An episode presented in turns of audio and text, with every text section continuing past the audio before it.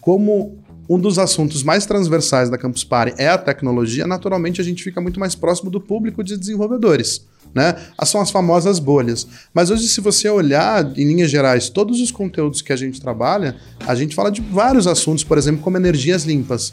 Não necessariamente a gente está falando com pessoas de tecnologia, mas a gente quer ver como a tecnologia se aplica a esses assuntos. Então, na verdade, a Campus Party é muito 360 hoje.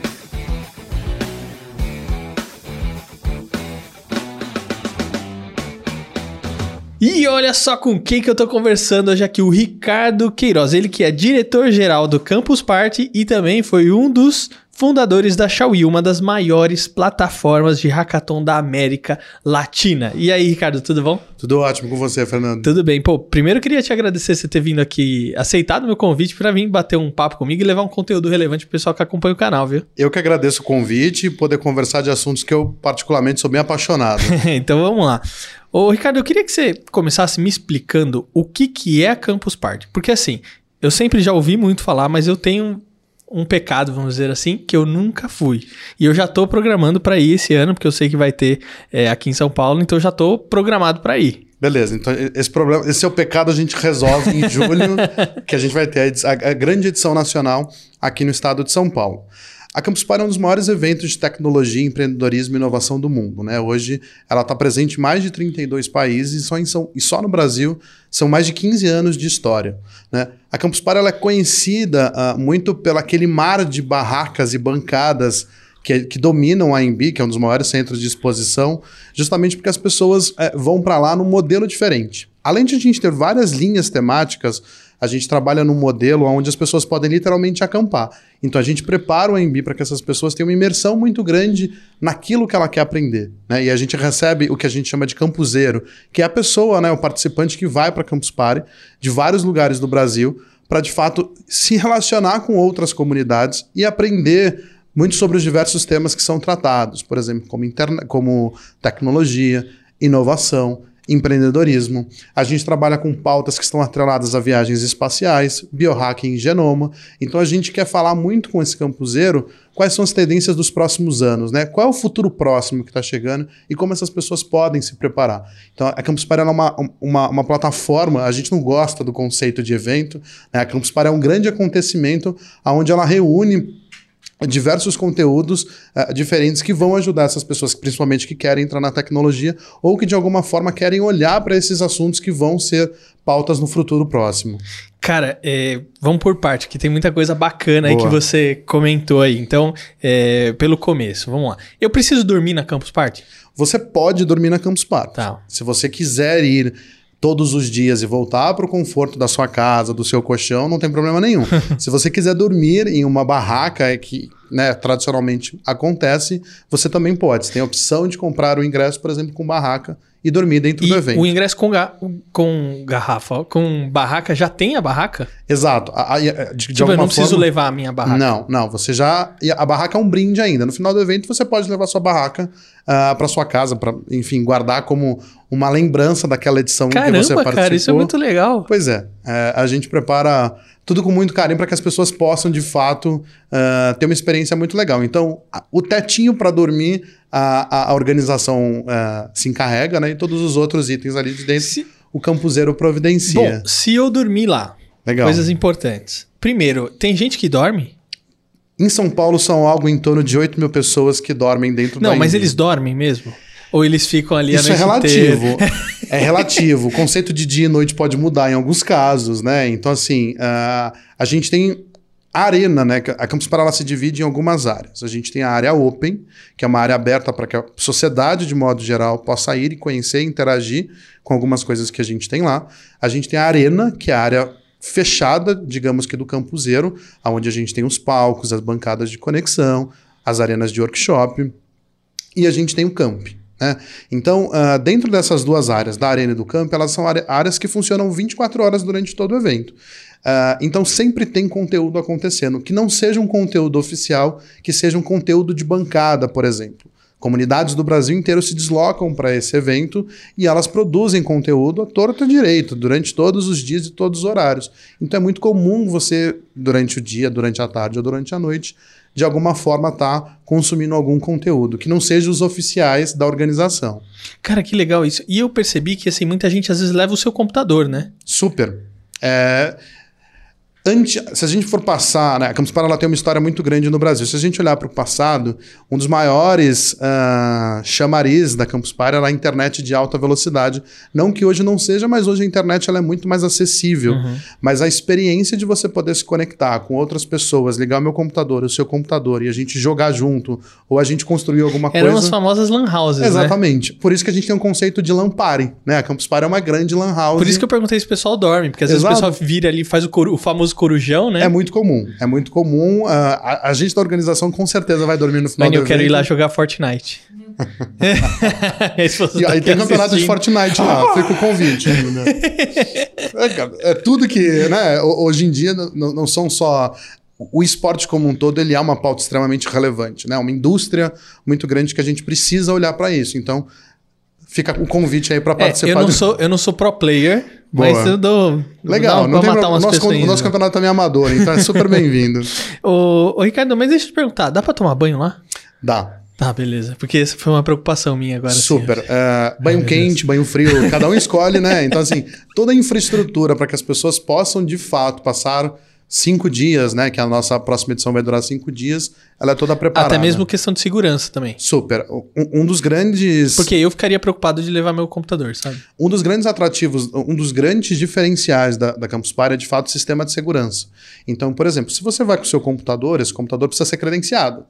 Então, antes de você entrar no evento, a gente passa por todo um processo de check-in de equipamento, reconhecimento, tirar uma foto sua com o equipamento, para que as pessoas se sintam confortáveis Nossa, em levar os seus equipamentos. Total. E todo o processo de saída, ele tem revista, então quem está com mochila automaticamente vai ser revistado.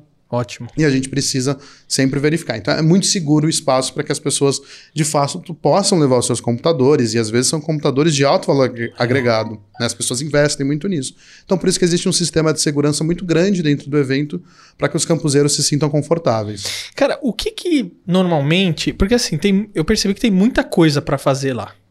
Né? Porque você vai lá, vai ficar. Quantos dias são? Cinco? Cinco dias. Cara, é bastante tempo, assim, né? Exato. E, e, tem muita coisa. Se você ainda pensar em dormir, assim, o tanto de gente que você vai conhecer, é, palestra para ouvir e tudo mais.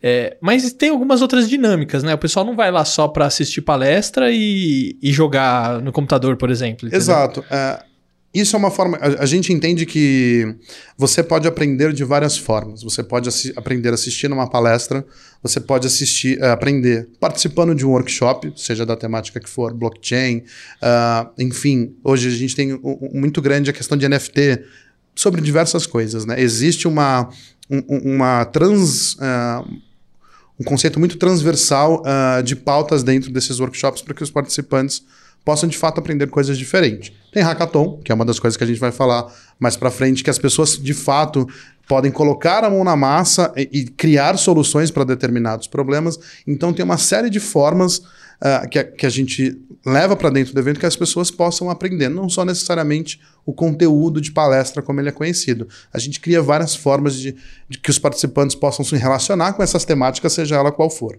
Tá, duas coisas agora. Você mencionou hackathon. Legal. O que, que é uma hackathon? Uh, ah, Para quem não está familiarizado, o hackathon é uma maratona de tecnologia uh, que surgiu lá nos anos 90, quando começou a explodir as big techs, as grandes empresas de tecnologia, onde eles tinham é, problemas de tecnologia muito específicos e eles criavam durante um final de semana maratona entre os próprios desenvolvedores para hackear o sistema e encontrar soluções.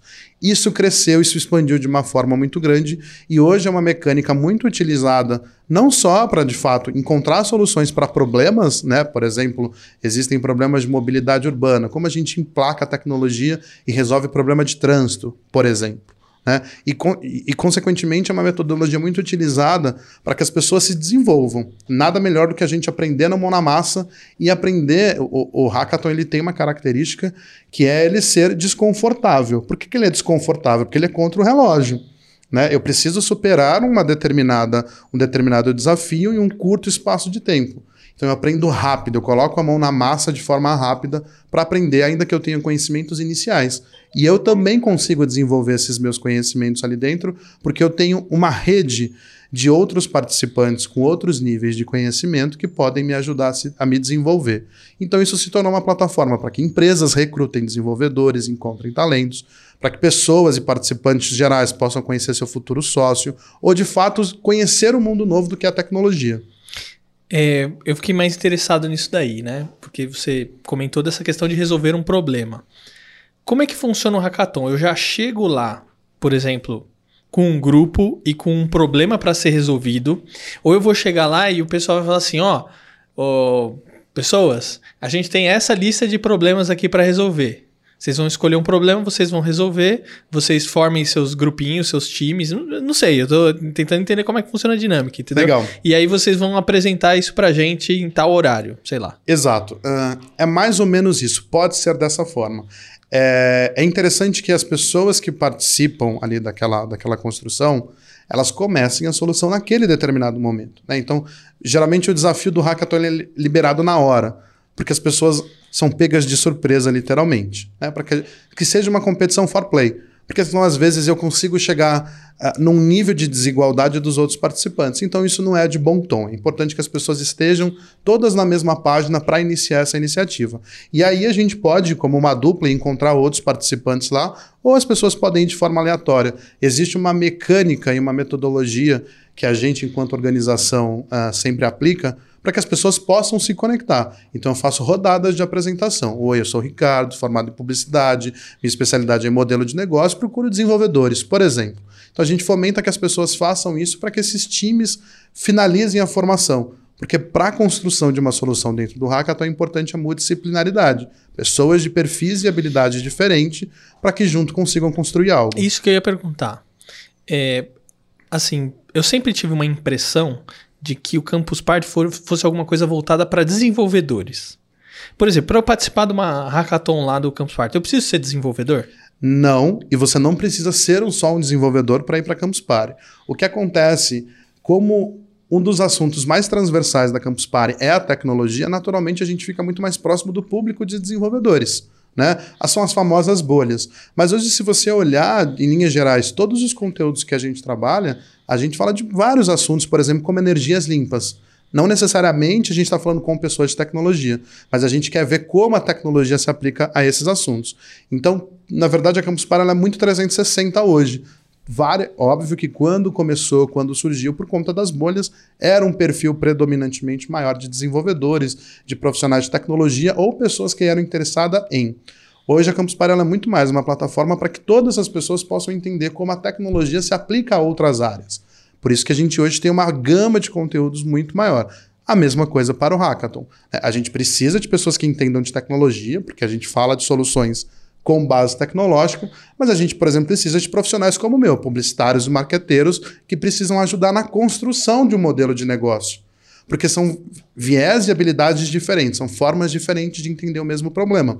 A gente precisa de designers e de UX para ajudar na construção do produto. Então é importante que tenha perfis multidisciplinares. Poxa, mas só publicitários e marqueteiros podem participar? Não. Você se autodeclara. Eu me identifico como um profissional, eu sou empreendedor. Eu tenho características e habilidades empreendedoras. Eu também posso participar de uma maratona de tecnologia porque eu vou conseguir ajudar esse grupo. Né? Poxa, que então legal. são várias óticas diferentes para ajudar a construir essa solução. Não é simplesmente código. A gente sempre fala que antes de os desenvolvedores colocarem a mão na massa, existe um trabalho muito grande de estruturar esse modelo de negócio, de entender um pouco mais as características dessa dor para se construir uma solução. Quem é o público, o que eu vou resolver, qual que é a minha dor real. Então essas coisas precisam ser essas perguntas precisam ser respondidas antes da pergunta principal, né, do que é o que você vai fazer, como você vai desenvolver isso. Que legal. E tem, existe alguma faixa etária predominante dentro da Campus Party ou do pessoal que participa dessas hackathons e tal? A gente trabalha muito com um público entrante uh, e em tecnologia que está saindo da universidade. Então, pós 18 anos até os 24, 25, é um público que é predominantemente é, maior dentro da Campus Party. Né? A gente trabalha com públicos menores, então a gente tem campuseiros, por exemplo, de 12 anos, é muito comum você ver isso, mas o público predominante está muito mais nessa faixa, onde as pessoas estão começando a decidir que carreira ela quer seguir, ela já está ou finalizando a universidade, ou ela está finalizando o ensino médio e entrando na universidade. Puxa, que legal. E é todo ano? Todo, Todo ano. ano tem a Campus Party. Existe, um, é, existe a edição nacional, que é a edição mais conhecida, que acontece no estado de São Paulo, e existem outras edições que também são edições muito grandes, que acontecem em outras grandes capitais. Por exemplo, esse ano já aconteceu em Brasília, em junho acontece em Goiânia, antes de chegar em São Paulo. Que legal. É, vocês já devem ter visto, assim, muitas coisas nascerem a partir da Campus Party. Porque eu imagino o seguinte: as pessoas vão lá, se encontram, às vezes elas formam um grupo e daquilo às vezes surge uma empresa super bacana. Ou daquilo nasce um outro evento que o pessoal se reúne também anualmente depois para, sei lá, se encontrar. Não sei o que vocês já é viram assim comum. de interessante. Ah, tem coisas que são muito mainstreams e conhecidas, que eu vou usar um grande case, e tem coisa, outras tantas coisas que não são conhecidas. Por exemplo, como pessoas que se casaram dentro da Campus Party. Olha tem de louco. tudo, né? Mas um dos grandes ah, cases que a gente gosta de destacar, até pelo momento, você certamente deve ter o ConectaSUS instalado no seu celular. Não. O ConectaSUS, o ConectaSUS é um dos maiores aplicativos que existe hoje, principalmente pela questão de vacinação por conta da Covid. Ah, não, eu tenho. Eu certamente você tem ele no seu celular de tenho. alguma Eu não. Exato, mas, Mas esse tenho. aplicativo ele surgiu em uma das edições da Campus Party, muito com, a- com o desafio de um projeto que a gente fez com o Ministério da Saúde Aqui. no passado, que a ideia era como que a gente cria uma plataforma que centralize todo o sistema vacinal do, do habitante, do, do cidadão de modo geral.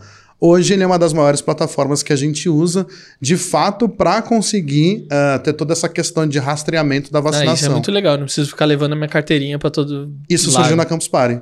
Ah, isso é legal demais. Então, tanto isso quanto várias outras coisas, ah, mas trazendo para um momento muito atual, é, acontecem por lá. Muito legal. É, agora sim, eu percebi que tudo isso, né, Campus Party, Hackathon, tudo, tá muito ligado à inovação. O que, que é inovação? Olha, a gente pode ir para várias caixinhas, né? Eu acho que assim, existe aquela inovação incremental, que é uma inovação mais base, onde a gente encontra formas de resolver um problema diferente da forma como a gente executava. E isso a gente pode olhar a forma como a gente se comunica. Antes a gente precisava mandar cartas, que demorava 30 dias. Em um determinado momento a gente começou a utilizar e-mail e hoje a gente trabalha com mensagens instantâneas que se eu não te respondo ou você não me responde em 30 segundos, a gente surta porque a gente quer né, ter, ter aquela a resposta na hora. Imediato. Exa- aquela resposta imediata. Então existiu uma inovação no processo que permitiu que a comunicação acontecesse de forma mais rápida. E existem as grandes as inovações disruptivas. O que, que é um exemplo de inovação disruptiva? A gente tem a Arco, a gente tem grandes redes hoteleiras que possuem milhões de quartos espalhados pelo mundo. E a gente tem o Airbnb, que é a maior plataforma ah, de locação de quartos de apartamentos do mundo, e eles não têm nenhum apartamento. Então isso é uma inovação disruptiva, eles conseguem mudar a forma como o mercado opera.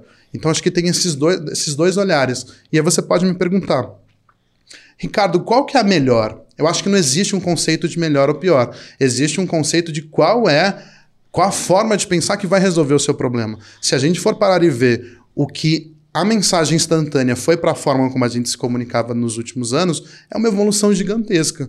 E não necessariamente ela é menos importante do que o Airbnb ou do que a Uber fizeram dentro de outros segmentos. Tá, qual que você acha que são os desafios de inovar? Acho que um- é meio clichê ah, o que eu vou falar, mas acho que o grande desafio de inovar é a gente entender que existe uma forma diferente de a gente fazer tudo aquilo que a gente faz. E principalmente que vai tirar a gente da zona de conforto. Você entender que eu posso estar super bem estabilizado num processo, num modelo de negócio dentro da minha empresa, extremamente robusto e funcional, ah, e se eu não, não me desprendo dessas características de que podem ter coisas diferentes, de eu não correr o risco de ficar na mesmice, ah, eu acho que essa é uma das características mais importantes que a gente precisa ter para começar a inovar. Legal. Ricardo, a pergunta mais importante. Posso levar meu pet na Campus Party? Olha, eu vou ficar te devendo essa. Fica o desafio para a gente fazer um evento mais pet-friendly. Ah, e muitos já se perguntaram sobre isso, né? Ah, a Campus Party é um evento gigantesco. A gente está falando de 130, 140 mil pessoas. Às vezes esse ambiente pode ser um pouco desconfortável para o seu pet. Então é muito complexo a gente entender como é que cria um ambiente é um barulho, extremamente barulhento. São sete palcos, áreas de workshop, barulho de pessoas. Então é, é, é um desafio muito grande ainda. Sim, eu, tá perguntei, eu perguntei, mas eu não teria coragem de levar. Pois é. Talvez se fosse um hamster, talvez. Exato. Minha cachorrinha, acho que, acho que não.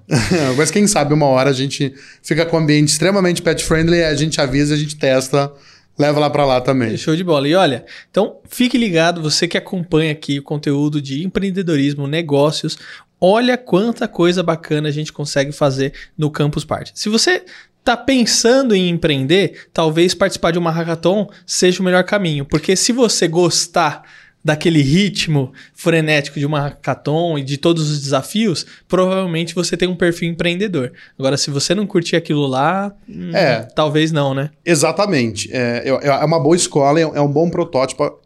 Até porque, ainda que empreender, você vai passar por desafios muito mais complexos do que de fato dentro de uma hackathon, mas aí, o conceito de você ter que resolver algo muito rápido, num tempo muito curto, em trazer uma resposta muito objetiva e o mais próxima possível da correta, isso eu acho que se você passa por esse processo, entende que esse processo é legal, você tem chances de empreender, né? Porque de fato ele te tira da zona de conforto, ele vai você fazer sempre fazer o exercício, e o empreendedor ele precisa fazer isso todo santo dia ele precisa acordar e entender como ele vai deixar o negócio dele ainda mais inovador, ainda mais disruptivo, como ele vai se conectar com outros públicos. Então ele tem que ter esse perfil incansável de encontrar novas alternativas de fazer aquilo que ele faz todo dia.